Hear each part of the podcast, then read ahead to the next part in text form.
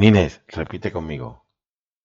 Hoy Hoy vamos vamos a hablar a hablar de de, aseo canino, de aseo canino, porque porque este podcast este podcast no se pudo emitir no se emitió en su momento. en su momento. Así que hoy, familia, hoy vamos a hablar de aseo canino. Nos va a contar Nines con su experiencia como adiestradora canina y su experiencia como peluquera canina muchísimas cosas, como la frecuencia del baño de tu perro, cómo saber si tiene las uñas largas, la limpieza de las glándulas anales, pelos en las orejas, champú para cada tipo de pelo, hablar de peluquería en general y el tiempo medio en que se tarda en pelar a un perro. Y este último punto os aseguro que es muy importante. En 15 segundos estamos con Nines contándonos todas estas cosas.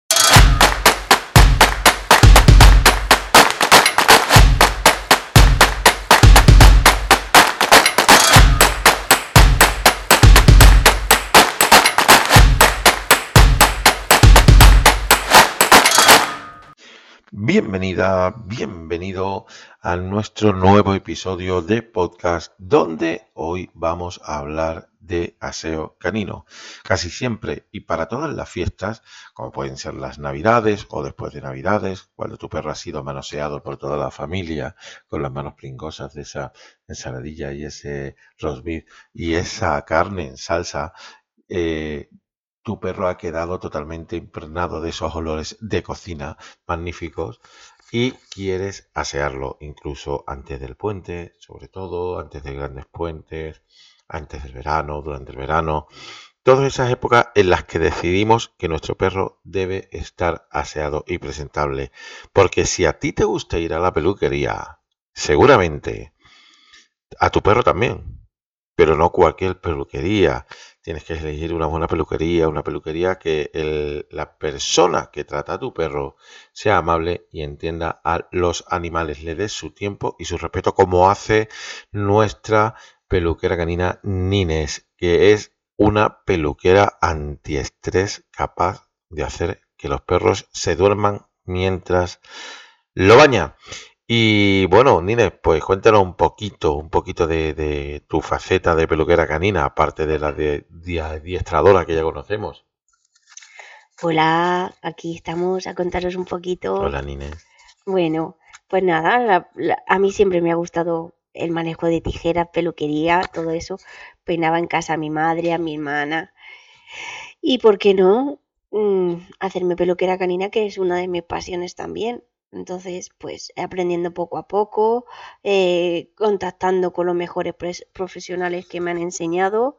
Entonces, em, haciendo cursos y, y varios Y, cursos y y Nines, ¿puedes, seminarios. puedes darnos el nombre de alguno de esos profesionales? Sí, mira, yo he aprendido con Sandra Rovira, Ujú. que es una, es una buena profesional, tanto del mundo, o sea, el mundo estético, vamos, con su caniche, además eh, licencia, bueno, licenciado, un seminario de perros de agua, especialidad, Especializada. sí, especializada en perros de agua y seminarios de una peluquería canina cuando te traen un perro agresivo. Vale, entonces, eh, mm, pues hay varios cursos con ella y mm, voy, a, a- voy estudiando según los seminarios que va saliendo y voy haciendo em, talleres y seminarios para eh, ir informándome e ir aprendiendo de todas las cosas que van saliendo actualmente. O sea que además de todos los seminarios de adiestramiento, todos los cursos de adiestramiento que tienes en tu poder, todas las horas de, adiestramiento homologadas que tienes en tu poder, que además tienes eh, cursos de perros agresivos, miedosos y fóbicos, tienes eh, cursos de que se pueden hacer, ¿verdad? Porque si lo- lo- están al acceso de cualquiera que quiera seguir formándose. Tienes cursos de perros agresivos y perros miedosos con respecto A la a peluquería. la peluquería. O sea que tienes ahí dos facetas muy grandes. Una, una es eh, la faceta de adiestradora y saber tratar a perros agresivos y miedosos y fóbicos. Y la otra, la de tratar a perros eh, agresivos miedosos y fóbicos dentro de la peluquería, aparte de la especialización en perros de agua, eso está claro, pero, o sea, que tienes, puedes unir esas dos facetas para que el perro se quede totalmente tranquilo y relajado, ¿verdad? ¿Cuántos dueños te han dicho o te han preguntado, eh, ¿no te ha mordido mientras lo bañaba? ¿Cuántos? Muchísimos. Me, han preguntado muchísimo. Eh, por ejemplo, yo voy a poner el caso de, de, Neo, que es un pomerania, que no lo podían llevar a la peluquería ni nada. Y hay, hay vídeos en la página nuestra, en nuestro Instagram hay vídeos, todo que lo podéis comprobar, que, que, Neo era un perro pues que me costó mucho, pero eh, sacaba los dientes, pelarlo, peinarlo, pero con tiempo y con todo, pues, pues eh, es que pues vas haciéndolo y vas haciéndolo despacio y va, él tiene que confiar en ti, en que saber mm, que tú no le vas a hacer daño poco a poco y todas esas cosas. O sea, desde aquí el primer consejo que tú das es que tanto a, digamos tanto a profesionales del mundo de la peluquería canina, o que estén empezando, que hayan empezado, que ya tengan montado, como a los dueños, sería en sí que el primer baño no tiene de su perro desde cachorro no tiene que ser perfecto, sino simplemente tiene que ser bueno. Ese sería el primer consejo que tú dieras. Yo el primer consejo que yo daría es eh, mm, el primer baño de tu perro tiene que ser con alguien que sepa bañarlo. No lo puedes meter tú en la bañera. Porque eso no vale. O sea, no, si es cachorro lo baño yo. No. Pero esa experiencia se le queda. Entonces tienes que bañarlo, tienes que ir a un sitio donde sepan que es un cachorro donde sepa que tiene que llevar una experiencia buena, el primer baño tiene que ser una experiencia buena, no va a quedar bonito, porque un cachorro queda, que, que sí queda bonito, pero va a quedar como un poco destartalado porque todavía los pelos le están creciendo y todo eso, y tiene la pelusilla del primer pelo, y va a quedar un poco como un pomponcillo, pero tienes que llevarlo a un sitio donde sepan hacerlo bien, donde la experiencia sea absolutamente buena. No lo meto en la bañera y lo baño. No vale eso. Tienes que llevarlo a un sitio o acompañarte de un profesional como yo que también voy a domicilio para que esa experiencia sea buena. O sea, además de que no, tiene por qué quedar perfecto el perro, simplemente que la primera experiencia sea una experiencia súper buena, ¿no? Mm. Para el, para el cachorro. Eh, claro, tenemos que irnos eh, adaptando al perro. No querer hacerlo todo a la primera, ¿verdad? Y sin tiempo. Sobre todo sin tiempo. O sea, sí. Eso es lo más importante en la primera sesión. Vamos a, vamos a empezar con, ese desglose de, preguntas o de, de, situaciones, cuestiones que tenemos que saber todos los propietarios de, perros en referencia a eh, el baño, el aseo, ¿no? El aseo del perro. Por ejemplo. Que sí, porque aunque tú estés conmigo, tú tampoco sabes muchas cositas de peluquería. Eh, yo conozco el mundo del perro en referencia al adiestramiento. He ayudado a nines muchísimas veces a bañar a perros, pero no sé eh, mm, de peluquería canina ni sé de tratar a un perro dentro de la bañera. O sea, sé, quizás sé un poco más de, de toda aquella persona que no sepa, porque estoy conviviendo con ella. Pero no, no tengo el recorrido que tiene ella eh, en este trabajo, en este sector de la peluquería canina. Eh, imposible. Hacen falta mucho baño, hacen falta mucha experiencia, hacen falta muchos perros complicados para llegar a entenderlos y para llegar a poder hacer eh, un mínimo las cosas correctamente. Esto es una realidad, o sea, no, no estoy diciendo una mentira, ni, ni es una locura. Quien sabe, el que sabe o la que sabe hacerlo es la persona que lo hace y maneja a diario a estos perros, ¿no? Por eso lo digo, porque eh, eh, tú eres como un usuario no habitual, entonces pues todo, todas las preguntas que se te vengan a la cabeza, eso va a ser guay porque me lo vas a preguntar y te las voy a responder. Por ejemplo, voy con la primera cuestión, ¿no? Esto que, dudamos tanto. ¿Cuál es la frecuencia del baño que debe tener un perro? ¿Con, cuánto tiempo de diferencia más o menos debe de bañarse un perro? Un perro hay que bañarlo más o menos dependiendo, o sea, si, el perro está, es, un miembro de la familia, ¿vale? Eh, o no, me da lo mismo, eh, hay que bañarlo cada 22 días, ¿vale? ¿Por qué? Y dirás, no, es que mi, mi perro tiene el pelo corto, da igual, el pelo corto suelta más pelo el, el perro que tiene pelo corto a un perro que tiene pelo largo. ¿Qué pasa? Que el pelo largo se enreda, hay que cepillarlo todos los días, hay que degradarlo, hay que eh, estar con el cepillo, con sus cremitas, con sus cosas. Entonces, si tú no quieres que un perro se te vaya porque no, es, no le estás cepillando cada día, no le lavas eh, sus patitas o no, son cada 22 días. O sea, mm, cada 15, 22 días, una vez al mes, vamos a suponer. Cada 22 días tú tienes que llevar a tu perro a la peluquería. Exacto, pero una vez al mes con eh, champú bueno, un champú bueno para su piel, no cualquier champú, porque si lo bañamos una vez al mes. Hombre, estamos hablando de que si tú lo llevas a la peluquería, la peluquera sabrá perfectamente que primero lo que tiene que ver es el tipo de piel que tiene el perrito. Si es blanquita, si es rojeza, si es rosa, si se le hacen muchos nudos, si no, si tiene que empezar primero por, por el deslanado cepillado y cortar eh, eh, zonas íntimas. Todo eso tiene que saber ella. Ahora, si tú lo bañas en casa, gástate el dinero en un champú bueno, acondicionado para su piel. No vale irme a un supermercado y comprar un, champú que veo que, es, que, que me vale. Aquí un inciso, ¿eh? porque mm, si te vas a los supermercados, eh, de grandes superficies, me da igual uno que otro, en la mayoría de los champús que están eh, expuestos, si le das la vuelta pone no testado en animales. O sea, el único producto del supermercado que debería de estar testado en animales no está testado en animales, no está probado en un perro ese champú. O sea que no sabemos cómo le va a sentar al tuyo.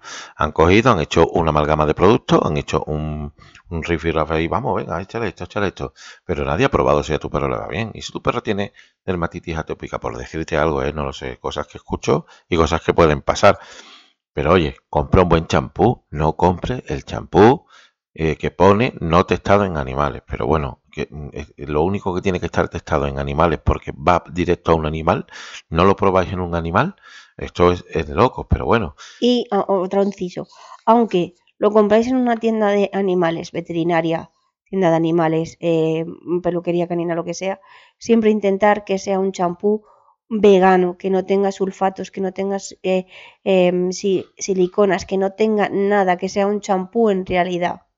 ¿Sabe? Entonces, que no haya aditivos por así decirlo. Bueno, básicamente con esto eh, nos ha contestado una de las preguntas de, que teníamos de champú para cada tipo de pelo, pero además champú para, para cada tipo de color también, ¿verdad? Sí, hay una gama muy alta. Hay, hay, lo primero que hay que saber qué tipo de piel tiene el perro. Eso es lo primero porque tú tienes que manejar. no es tan importante lavar el pelo del perro, sino como eh, la piel del perro porque el problema nace en la piel. Entonces hay que lavar primero la piel bien para que luego quede un pelo bonito.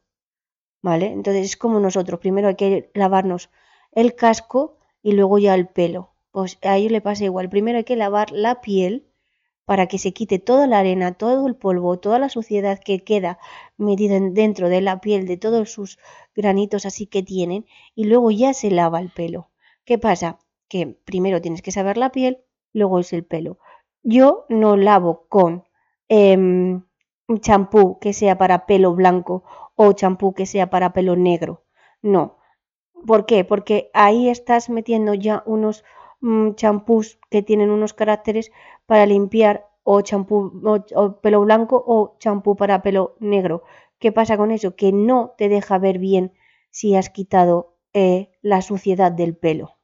Entonces es preferible em, coger champús eh, pues de aloe vera, de, mm, de manzana, eh, energéticos, un montón de, champús que hay ahora mismo que no... Una amplia ah, gama. sí, una amplia gama.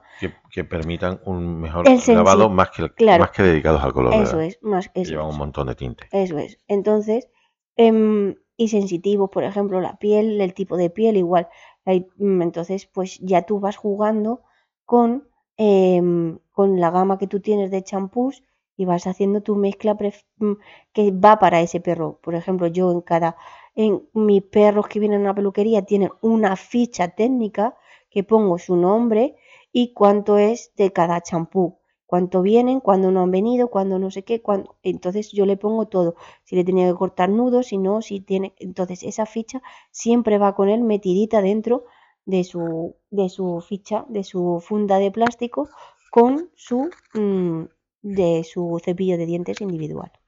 Mm, bueno, bueno, pues esa es una buena explicación y eso es un, bueno, un buen consejo, ¿no?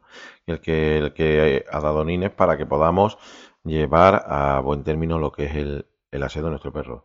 Yo tengo otra pregunta curiosa, ¿no? Eh, ¿Por, qué los propietarios de perros, en especial los de pelo largo, aunque hay algunos de pelo corto que también insisten, en cuando llega el verano, rapar al perro? ¿Eso es bueno? ¿Eso es malo? ¿Eso no deberíamos de rapar? Eh, ¿qué, tipo de rapado deberíamos de meter? ¿Alguna vez te has negado a, a rapar a un perro eh, porque, te porque el cliente te haya dicho, oye, no, yo lo quiero rapado, o has accedido siempre. ¿Cómo juegas con esto de rapar al perro para el verano para que esté más fresquito? Yo no. Te voy, a, te voy a decir que me he negado en pelar a perros porque quieren que en verano, como no van a estar entrando en la playa, en la piscina, eh, quieren raparlo al 1 o al 2 y qué pasa con, la, con el sol pues que el sol quema la piel del perro. Entonces, y si lo, rapas al 1 o al 2, no tiene, em, no, tiene esa capa que le impide que se queme en la piel. Entonces yo he llegado a, a, no, a no coger perros porque eh, querían raparlo y yo le he dicho que yo, no, eh, que yo eso no lo hago. Ahora bien, es que lo hago en cualquier otro momento, pero que en esas fechas no. ¿Por qué? Porque eso. Entonces ella, los clientes dicen, yo, pero yo te lo voy a, yo te lo voy a pagar y yo te digo que me lo hagas así. Y yo le, he contestado que no, que, que vale, que me lo puede pagar, pero que como mi ética como peluquera no me deja hacer eso. Entonces, como yo no lo voy a hacer porque sé que se va a quemar el perro y luego es un problema, pues no, no lo hago. O sea, definitivamente. Mm, cuando el perro tiene pelo largo, ¿no? Es como si, o sea, el pelo corto, corto no, pero cuando lo tiene largo, lo que hace es refrigerar realmente, ¿no? Claro, estamos hablando de que, por ejemplo, un, un perro, em, vamos a poner un border collie. Un border collie en verano tú no lo puedes rapar. Lo puedes desnalar, quitarle toda la, todo el pelo muerto que tiene para dejarlo un poco más, mm, más limpio, más suave, más que vaya el, el pelo mm, brotando, trotando en el, en el aire, pero tú no lo puedes rapar, ¿vale? Estamos hablando de un sisu, un sisu lo, puedes pelar, pero no lo puedes rapar al 3 o al 4, no lo puedes hacer eso, tienes que dejarle su capa para que su pelo refrigere, porque aunque, aunque pensamos que el perro pasa calor, es al contrario, el perro refrigera con su propio pelo, no, refrigera eh, porque haga calor o porque eh, se meta debajo de, porque tenga el pelo corto, porque le hagan rapado, no, él mismo es refrigera con su propio pelo. Entonces el perro que, el perro que tiene pelo largo eh, hay que desnalarlo, por supuesto, hay que cepillarlo, hay que quitarle todos los nudos, hay que, hay que vaciarlo, mm, pero no se le rapará. Bueno, eso sería como los tuares que van por el desierto cubiertos totalmente de algodón, tapados, y dice, ¿tú cómo pueden con ese sol? Pues dos motivos, ¿no? Uno es el, el tuaré, eh, no, no, quemarse Claro. No, no quemarse la piel con el sol y la otra porque cualquier eh, llevan ropas de algodón que cualquier brisa que entre refrigera el interior del cuerpo y se mantiene a una temperatura bastante buena. Bueno, eh, voy a ir con una pregunta, ¿no? Que, le pone que esto lo verán muy a diario y que tenemos dudas muchas veces los propietarios de perros, ¿no? ¿Cómo sabemos si el perro tiene las uñas largas? O sea, ¿cuándo tendríamos que decir tengo que cortarle las uñas a mi perro? Y, si en algún caso eh, se podría, eso podría, no cortarle las uñas podría afectar al, perro de algún modo. Las uñas, hay, varias maneras de saberlo, sobre todo la de los espolones. Es importante que se, que se corte bien, pero sin dejar nada de... ¿Qué son, ¿qué son astilla. los espolones? Pues es, el, es, el, es la uñita que sale aquí atrás de la patita, Arriba, ¿no? Un poquito Sí. arriba, detrás de la pata arriba, ¿no? claro. ¿Y hay que, hay que pasa concretamente? Pues ahí hay que dejarla cortita, hay que cortarla, pero no que salga sangre, nunca, ¿vale? Y hay que dejarla bien limadita para que no se astillen, porque esa, esas, em, al estar aquí arriba, eh, se, se suelen astillar. Entonces, aunque se corten, hay que pasar una limita para que no se astillen, ¿vale? Por el juego y todo.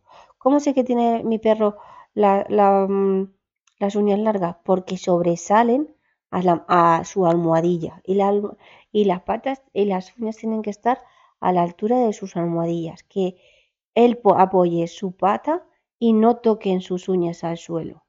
Puede o puede tocar, o sea, puede estar al ras, pero nunca, eh, que siempre, nunca se le quede la, la- su almohadilla levantada hacia la, por la uña.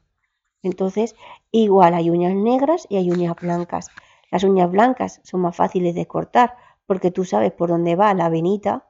Entonces, eh, más o menos la venita la paras, pero no tienes que cortar al ras de la vena, nunca. Siempre tienes que dejar em, 3 o 4 centímetros o milímetros, mejor dicho, para que aunque ellos anden y anden, nunca lleguen a, a reventarse la vena. Y si tienes la uña negrita, tienes que ir poquito a poquito cortándola si quieres cortarla con el corta uñas, ¿vale? O para que vosotros lo, para que vosotros lo entendáis. O como hago yo, que cuando tienen las uñas negras, corto un poquito con el corta uñas y todo lo demás va a lima. Se lima con la limadora para hasta llegar al punto que ves donde está, eh, donde tiene que ir colocando, vas midiendo tú la patita, poniéndola y lo vas midiendo así todo el rato. Entonces, dejar a un perro las uñas muy largas quiere decir que también crece Malformaciones. ¿Y, y crece esa venita interior o no crece Sí, esa? sí crece. Crece, ¿verdad? Sí. Y esa venita eh, interior, eh, una vez que ha crecido y la uña está larga, eh, ¿qué solución tenemos? Como la única solución que tienes es cortarla y ponerle mm, en los polvitos estos para matar eso, para que no salga más sangre, es la única manera que tienes, pero claro, date cuenta de que eso le cueza al perro un montón, porque es como si tú te hicieras un corte en tu uña. Entonces es mejor eh, ir cada 10 días a la peluquería y decir, córtame las uñas o límamelas o lo que sea, que pase eso, que crezca la uña, que crezca la vena, la uña y que luego ah, tengas que cortarlo y, y tengas que luego ponerle en los polvitos, porque a, a lo mejor no pasa nada una vez, pero si eso se repite, luego a él le cuesta andar y, y, y eso pues le, hace, le va haciendo daño en sus patitas. Claro. Eh, y además le, le crean malformaciones, no anda bien, Claro. cuanto mayores son es peor. eh, que mm, en teoría, entonces cada 10 días deberíamos de ir a darle un repaso a esas uñas. Si es un perro Eh, que no sale mucho a la calle, que no anda, que no, que no, las, ma- que no las desgasta, claro, hay que ir a la, a la peluquería a que, a que me lo quiten, o sea, a que me las desgasten. Es pasar una, una limita, si no hace falta ni cortarlas tampoco. Si con una limita va bien, entonces me, me las desgastan y el perro va otra vez feliz. El problema de la mayoría de los eh, propietarios que tenemos es que nuestros perros nunca nos dejan tocarle las patas, ¿no? Y siempre estamos que, bueno, vemos, vemos muchos vídeos en internet de mm, cómo limpiar las orejas a tu perro, cómo eh, cortar las uñas a tu perro. Pero la realidad es que luego las, las personas que buscan ese vídeo no tienen un perro normal, ¿no? En cambio, a ti te llegan perros que no se dejan tocar las patas y consigues, en cierto modo, limarlas o incluso llegar a cortarle las uñas. Hombre, pero con mucha paciencia. Y tienes que darle tiempo para que él vea que tú le vas a coger la patita y que, y que a lo mejor le estás tocando la oreja y le estás, y le has cortado una uña y, y tienes que, yo qué sé, y tienes que acariciarle el culo y le has cortado la otra uña y ya no te deja más tocarle la pata, pues tienes que ir a hacer otra cosa y, y pues le lavas las orejas. Después de darle las orejas que se le ha olvidado, le cortas otra uña y así poco a poco. Tienes que ir buscándote em, la, mm, tienes que ir buscando la maña de él para que él vaya confiando en ti. Nines, eh, nos quedamos sin, sin tiempo para seguir hablando y nos quedan mogollón de preguntas. Pues lo eh, dejamos para otro podcast. eh, ah, no pues lo dejamos por otra boca. Nos, nos, queda, nos hemos quedado sin hablar de las limpiezas de las glándulas. Nos hemos quedado Uy, eso es muy eh, importante. de los pelos en las orejas. Nos hemos quedado eh, de el tiempo medio que se debe de tardar con un perro en un baño. Todo eso nos lo hemos quedado ahí pendiente. Hemos hablado de muchas cosas, pero bueno, yo creo que sí, que en otro podcast podríamos hablar de todas estas preguntas que nos faltan, ¿no? De todas maneras, yo les invito a ellos que nos escriban todas las preguntas que tengan en mente de peluquería, las cosas, yo que sé, lo que se ocurra. Y en el otro podcast, pues respondemos preguntas, yo que millones Bueno, pues de cosas. abrimos, abrimos los micros para todas las personas que nos escuchan. Pueden enviarnos eh, en- Os dejo una pregunta también en el aire antes de que se me olvide, José, perdona. una pregunta. ¿Son caras las peluquerías caninas o no? ¿O depende del perro que vaya o no? ¿O miento cuando digo que mi perro no es agresivo y luego coge la peluquera y es agresivo? Muchas preguntas como esa. Bueno, pues todas esas preguntas las vamos a ir contestando en diferentes podcasts sobre peluquería canina. Eh, y mm, sobre todo, sobre todo, si queréis lanzar alguna pregunta para que la comentemos aquí, siempre decimos lo mismo, tenéis nuestras redes sociales, pero eh, como nos va a llegar de verdad y como lo vamos a, ver y poder responder a esa pregunta en próximos podcasts será escribiéndonos a nuestro correo eh, de perrosclub.gmail.com y también sabéis que tenemos una newsletter donde hablamos de mm, todo sobre perros. Todo es la newsletter más perra del mundo y te puedes apuntar gratis en www.deperrosclub.com. Y hasta aquí llega el episodio de hoy que tenemos pendiente. Os lo debíamos y ya está hecho, ya está. Y queremos seguir hablando de peluquería canina porque es muy importante el aseo de nuestros perros. Nina, ¿quieres añadir algo más? Y elegir bien la peluquera y peluquería. ¿Algo más? Nada más. Pues si os ha gustado este episodio, si os gusta nuestro podcast, danos cinco estrellas No se te olvide que para mí es mucho y también puedes comentar, ¿eh? A veces te pone abajo, oye, coméntame algo, pero bueno, que con que nos deis cinco estrellas nosotros nos sobran. Nos escuchamos la próxima semana. Hasta luego. Hasta luego.